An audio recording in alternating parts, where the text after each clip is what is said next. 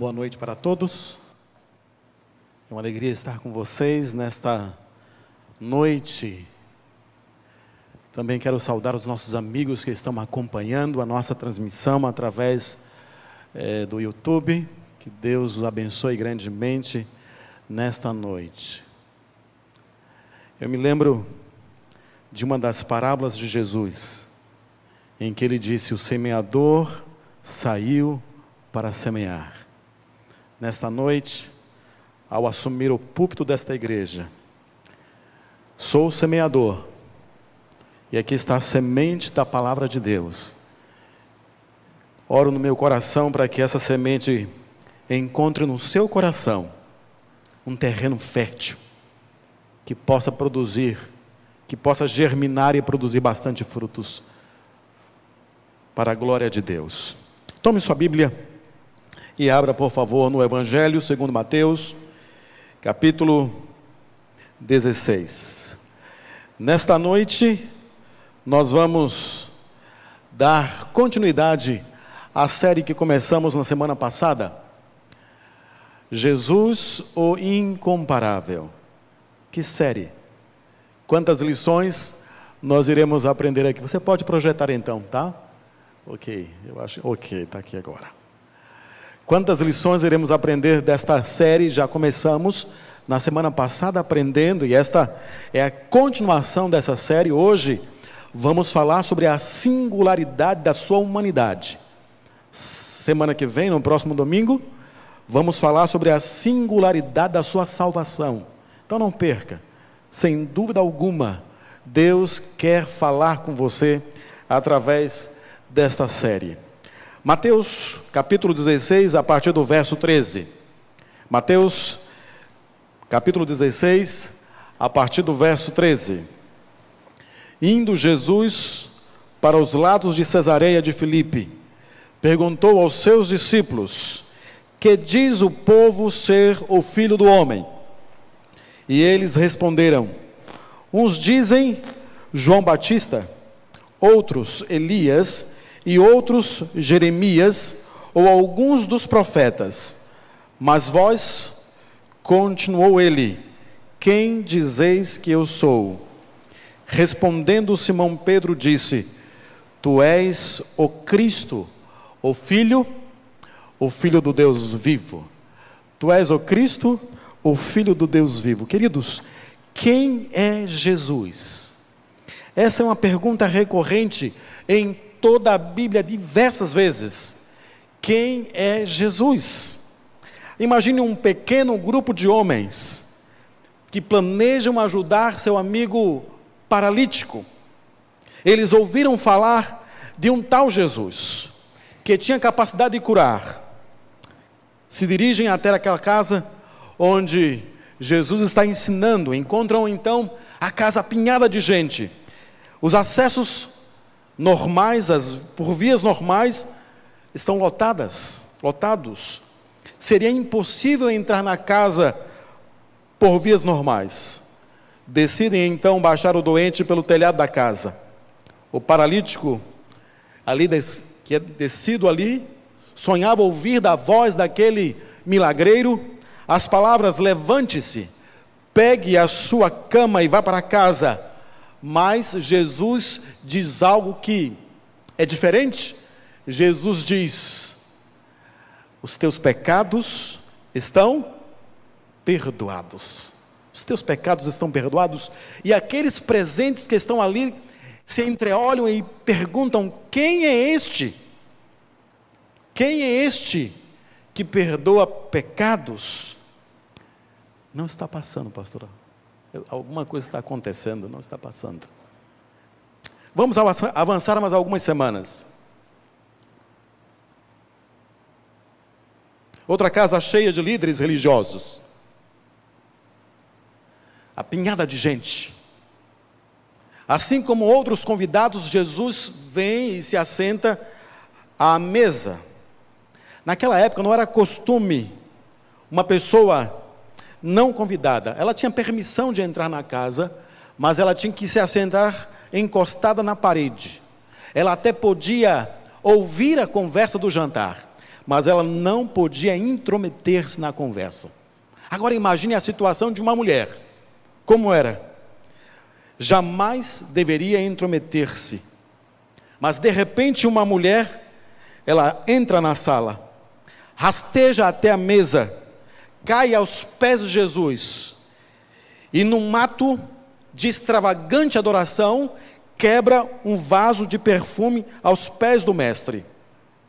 O Senhor a olha e lhe diz: Perdoados estão os teus, perdoados estão os teus pecados. Os presentes se entreolham.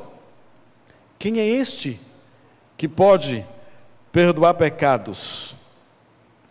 O ministério de Jesus prossegue.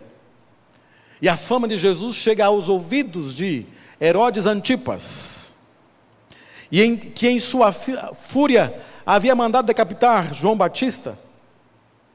Mas ouvindo acerca de Jesus, pergunta: Quem é este, pois, a respeito do qual tenho ouvido é, tais coisas? Quem é este? Deixa eu só adiantar um pouquinho aqui. Quem é este?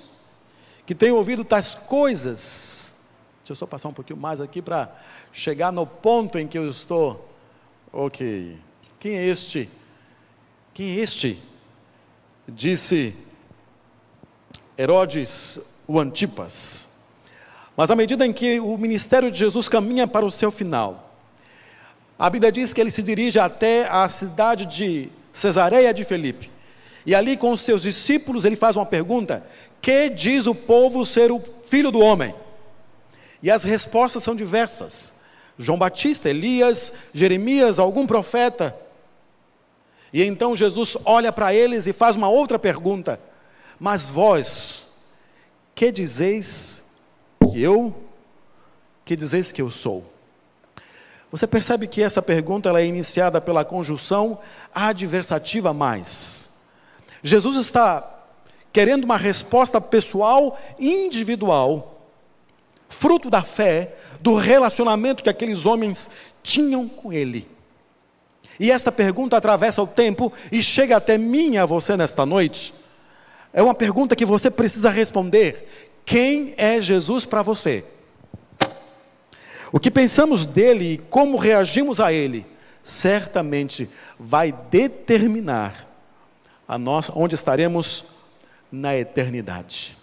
Nesta noite eu quero trabalhar com vocês a resposta de Pedro.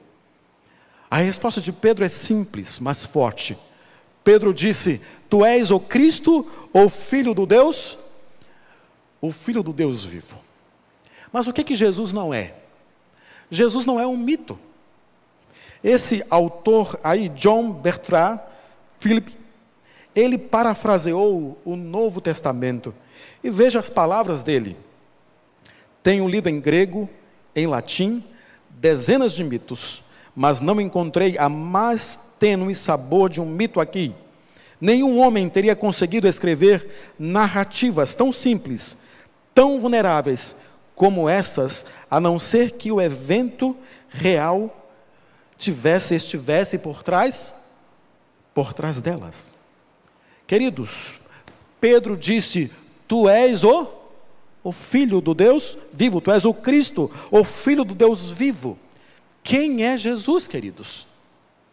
E eu gostaria de pegar essa primeira parte aqui. Filho do Deus vivo, Pedro apresenta uma informação importante: ele é Deus. E quando João escreveu o seu evangelho, logo no início, ele diz: No princípio era o Verbo, e o Verbo estava com Deus, e o Verbo era Deus. É bom entendermos que na época em que João escreveu esse evangelho, os três evangelhos, Mateus, Marcos e Lucas, já circulavam há 20 anos.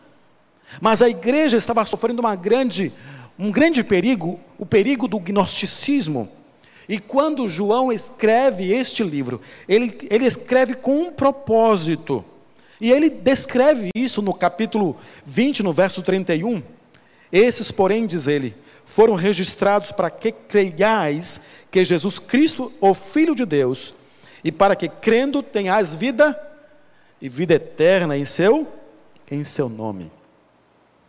Queridos, quando você dá uma olhadinha na Bíblia, você percebe que Mateus escreveu o seu evangelho para atingir seus compatriotas e para que eles entendessem que Jesus era da linhagem real. Quando você olha para o Evangelho de Marcos, você vê Marcos apresentando o servo ministrando ao povo necessitado. Quando você vai a Lucas, você vê um evangelho escrito para os gregos, apresentando o Filho de Deus, o Filho do homem, o Salvador compassivo. Mas quando você vai para o livro de João, para o Evangelho de João, João escreveu tanto para judeus quanto para gentios, e a finalidade é apresentar Jesus como Filho de Deus. O objetivo de João é claro, é simples: apresentar, provar que Jesus é verdadeiramente homem, sem deixar de ser, é verdadeiramente Deus, sem deixar de ser verdadeiramente homem. No princípio, diz ele, no princípio era o era o verbo. Se você prestar atenção aí, o verbo era está no pretérito imperfeito.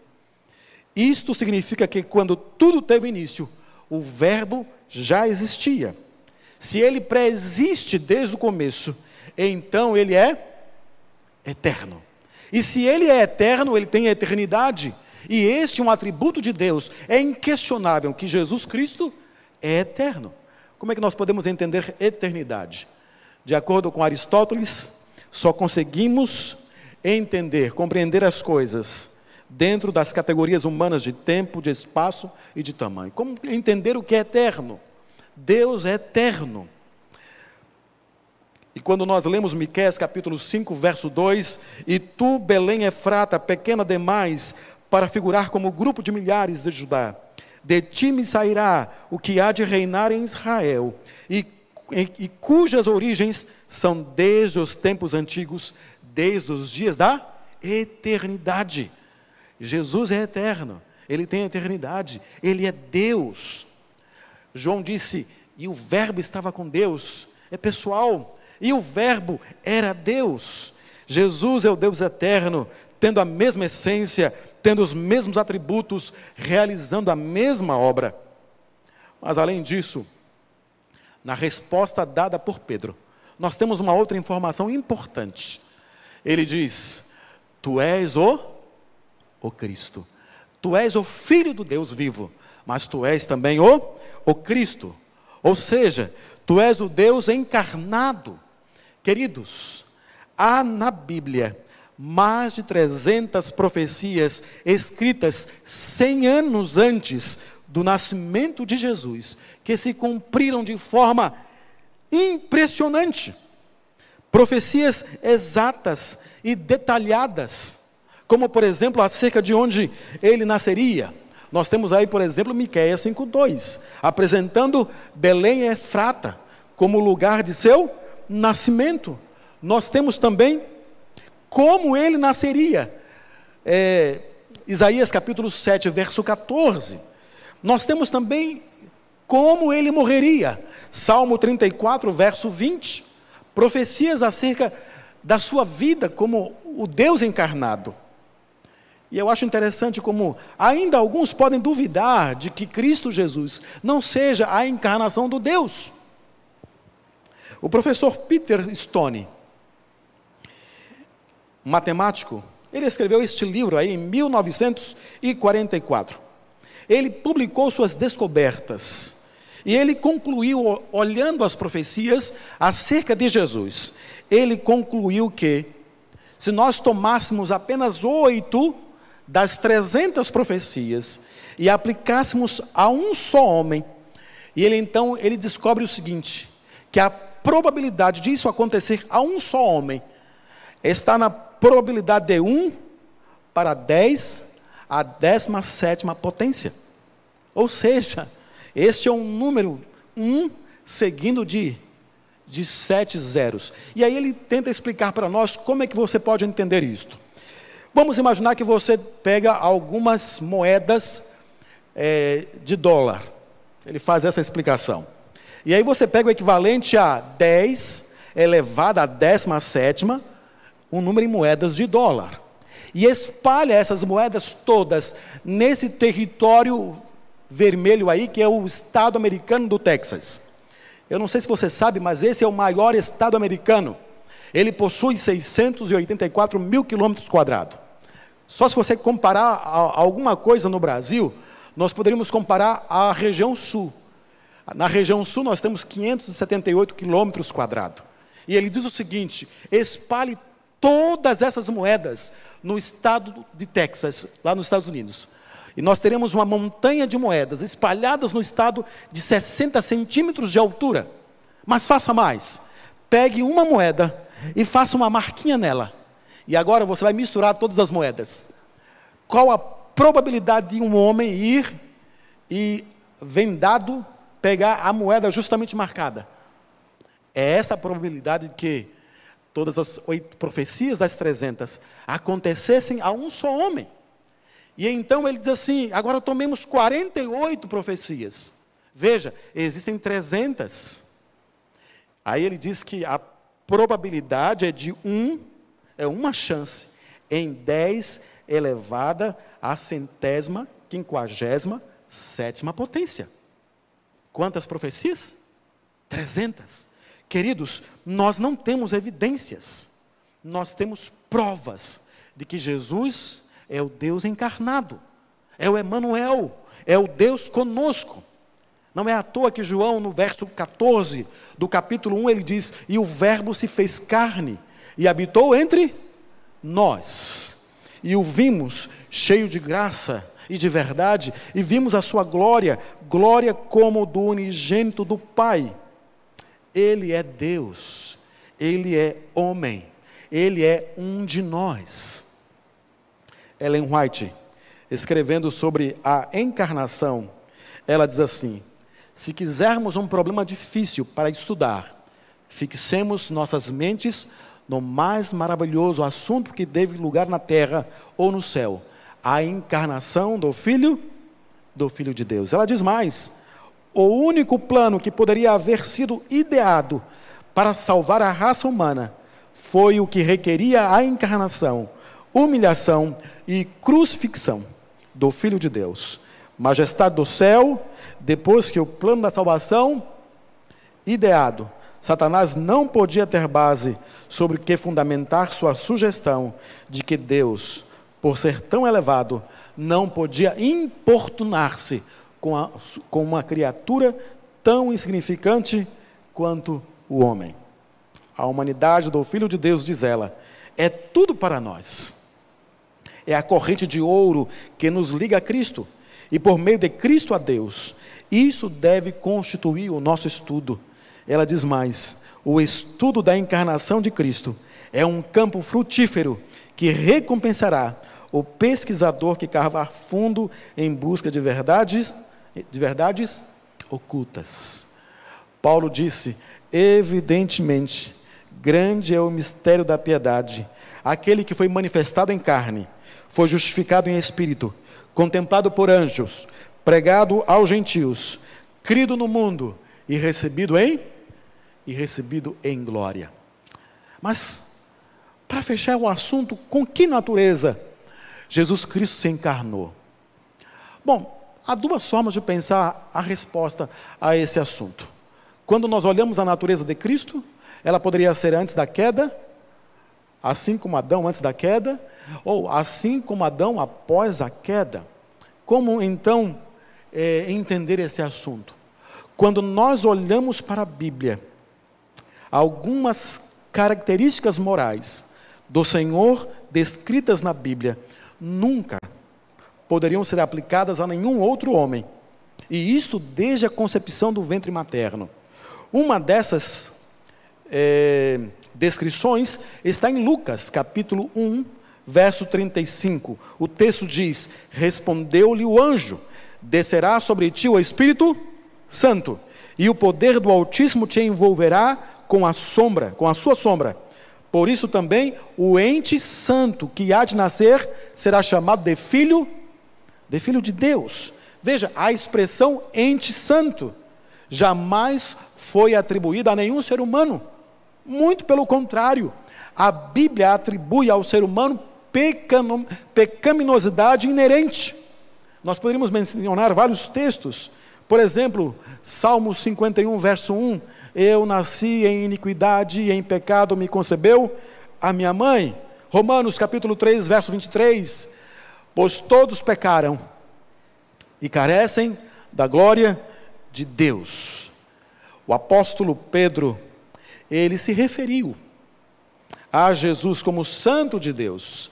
E ele disse: E nós temos crido que tu és o Senhor, o Santo, o Santo de Deus, e Jesus não o repreendeu por isso.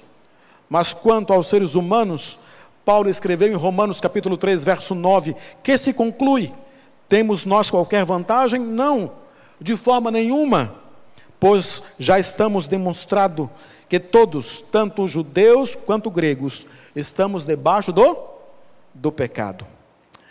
Queridos, existe em nós uma inerente propensão para o pecado. Essa inerente propensão para o pecado não havia em Jesus.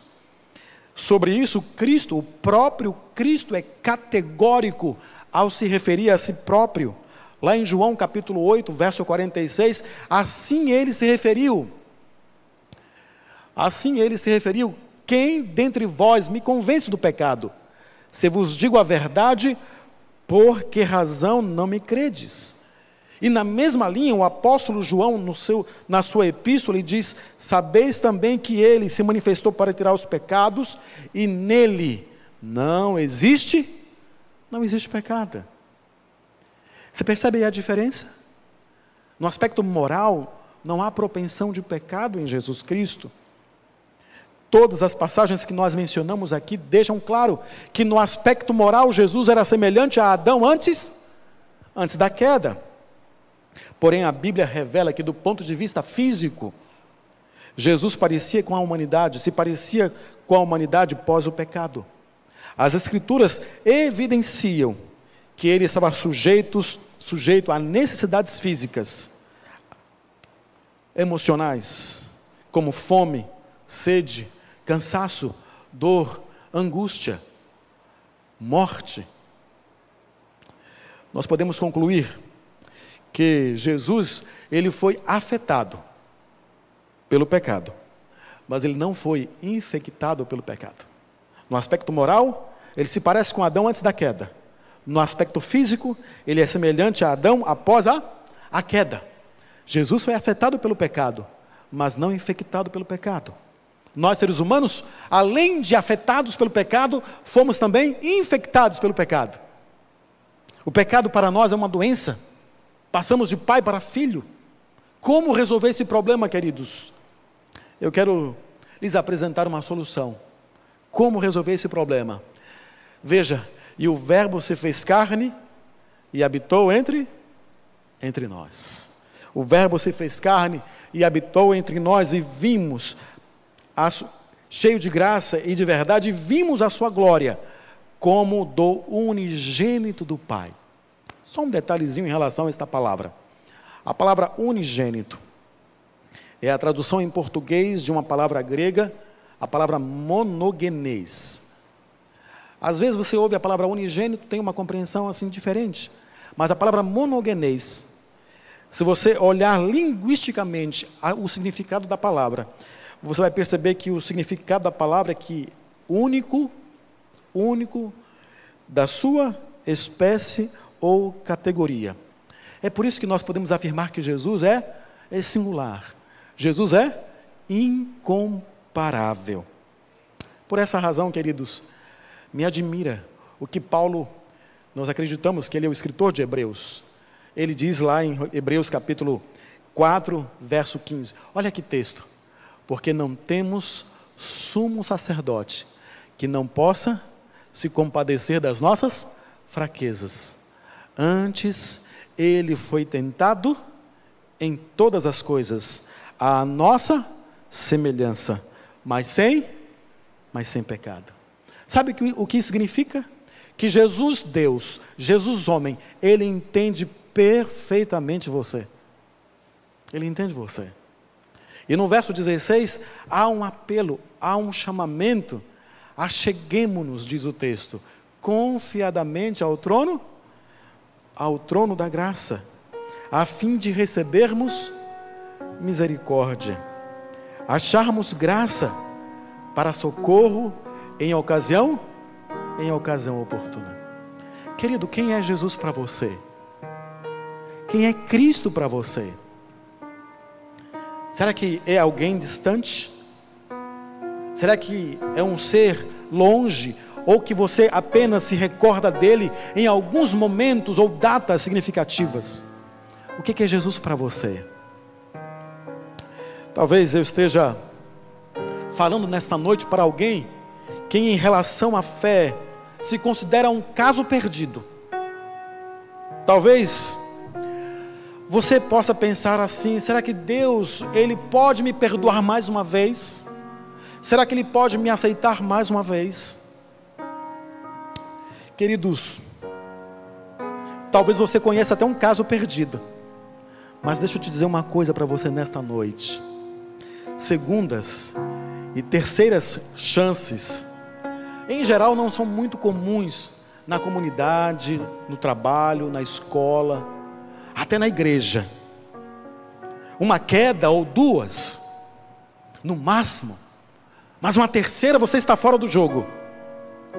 Mas eu quero te dizer nesta noite: Deus age diferente conosco, porque Ele conhece as nossas fraquezas, Ele conhece quem somos, Ele se compadece de nós, porque Ele conhece a nossa, a nossa estrutura. Ele foi homem, Ele é Deus conosco, Ele empoeirou seus pés neste mundo sujo, para que Ele pudesse olhar para mim e para você e dizer assim: Eu entendo, eu entendo, meu filho, o que você está passando. Sabe, na vida, chega um momento em que você tem que tomar uma decisão. Nesta noite, eu e você vamos assistir à mais importante decisão que alguém pode tomar na vida. A decisão de entregar-se a Cristo através do santo batismo. Será que existe decisão mais importante do que esta? Eu acredito que não. Porque decidir-se pelo batismo é selar a sua vida com Cristo para a eternidade. E eu e você nesta noite seremos testemunhas disso. Quando o pastor Fanuel estará entrando no tanque de batismo com a irmã Ana Deise, para que então ela seja batizada em nome do Senhor Jesus Cristo.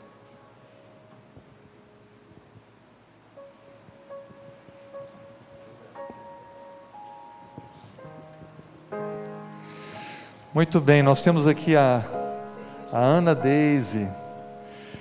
E por que que entrou com a gente aqui o Marcos, que é um dos anciãos da igreja? É porque ele tem algo para falar. Qual a relação dele com a pessoa que vai batizar nessa noite? Boa noite a todos. Eu orei muito por esse dia. Não só orei, mas eu contemplava com a fé esse dia também. Sonhei muito com esse dia. Quem não sabe, essa aqui é a minha mãe. Minha mãe que me teve nova, 17 anos vinha ao mundo, 16 anos eu vim ao mundo e ela tinha e acabou por coisas da vida se distanciando da igreja. Mas hoje tudo isso ficou para trás. Todas as coisas se fazem nova. E eu louvo o nome de Deus porque eu estou vivo para contemplar, para ver esse momento maravilhoso. É o dia mais feliz da nossa vida, da sua vida. Porque você já estava vivendo para Cristo, mas hoje o nome está sendo escrito no livro do céu. Muito feliz. Você está assistindo, não deixe para depois também, como o pastor Haroldo falou. Entregue sua vida, esse é o momento mais lindo. Está tendo festa, no meu coração está feliz, imagine de Deus. Então, só posso agradecer e louvar o nome de Deus por tamanha bênção. Amém. Deus seja louvado. Ana Deise, conforme o desejo do seu coração de entregar-se a Cristo, renovando seu compromisso com Ele, eu tenho alegria de, como ministro do Evangelho, sob a testemunha do seu filho Marcos, cumprindo a ordem do Mestre de batizar, em nome do Pai, do Filho e do Espírito Santo, a igreja diz: Amém.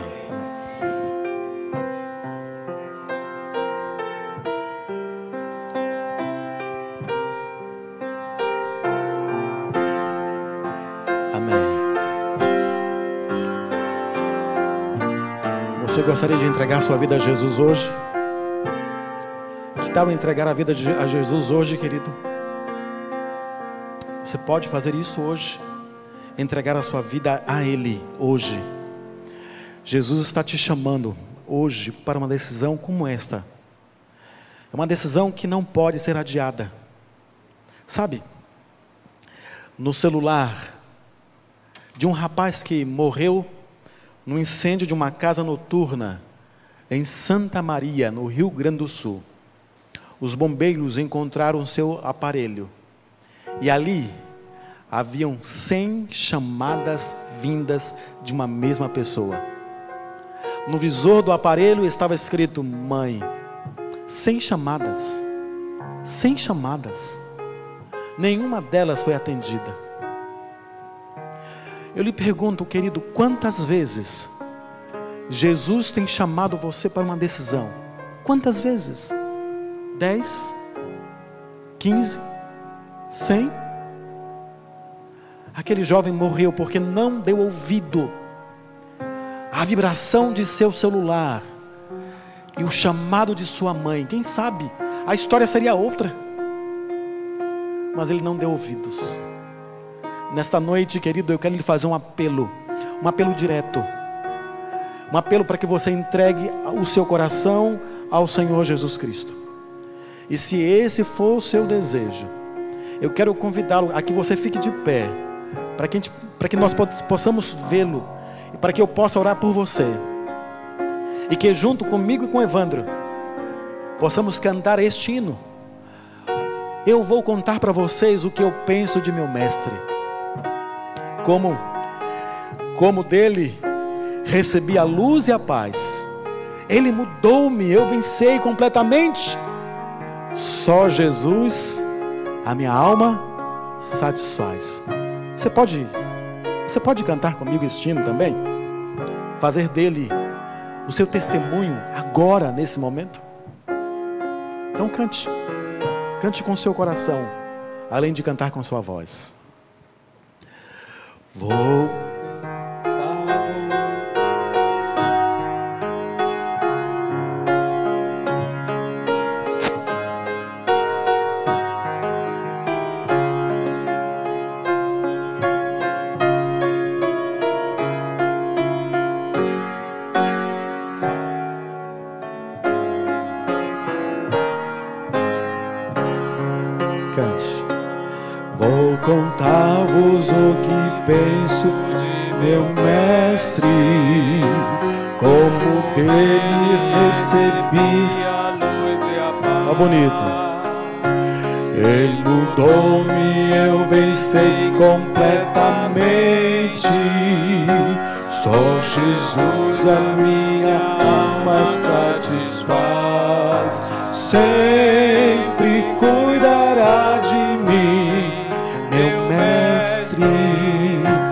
com desvelo e compaixão sem fim. Nenhum homem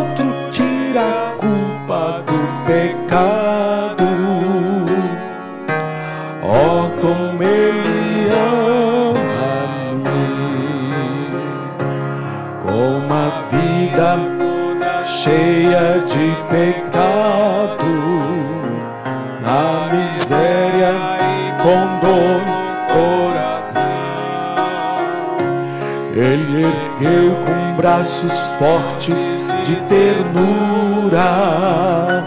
Deu-me vida, paz. Amém.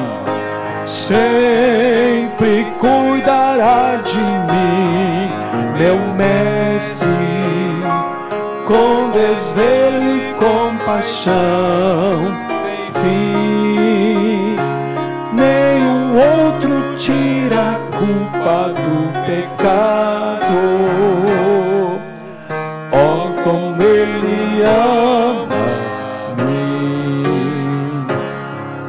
cada dia. Mais e mais, mais e mais, o seu amor, como anelo compreender esse dom, esse dom restaurador, sempre cuidará de meu mestre, com desvelo e compaixão. Sem fim, nenhum outro tira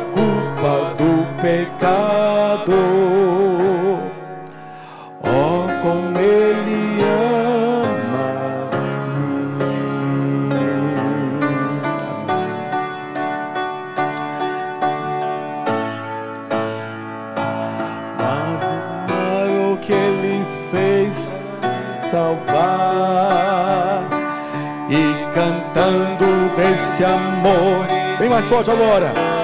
Eu quero a vida, minha vida bem forte agora. Sempre cuidará de mim, meu mestre com desvelo e compaixão sem fim.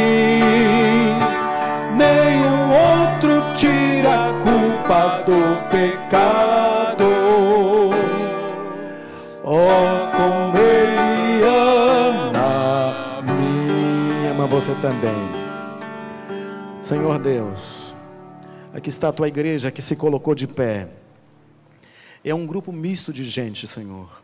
Alguns já entregaram a vida ao Senhor há algum tempo e estão vivendo a maravilhosa experiência de caminhar contigo. Mas aqui entre nós também, nesta noite, algumas pessoas desejando entregar a sua vida a Cristo Jesus, se colocaram em pé. Tu as conheces a todas. Se estão de pé, é porque deram, deram ouvido, ouvidos à voz do teu Santo Espírito. A tua palavra diz que a todos aqueles que se achegam ao Senhor, nenhuma dessas pessoas o Senhor lança fora. Os teus braços acolhe a todos. E nesta noite nós nos sentimos acolhidos pelo teu amor, Senhor. Porque o Senhor se compadece das nossas fraquezas e está disposto a nos salvar. Muito obrigado, Senhor Deus, por tua palavra, que fala o nosso coração, enche o nosso coração de alegria e de esperança. Estamos começando uma nova semana e suplicamos que o Senhor nos ajude a sermos vencedores em cada um dos desafios, dos obstáculos que aparecerem. E que a tua igreja, Senhor Deus, possa continuar crescendo, militante, para que um dia ela possa ser uma igreja triunfante. Esteja com o teu povo, que agora vai voltar para os seus lares. Eu te suplico tudo isso no nome sagrado do Senhor Jesus Cristo. Amém. Amém.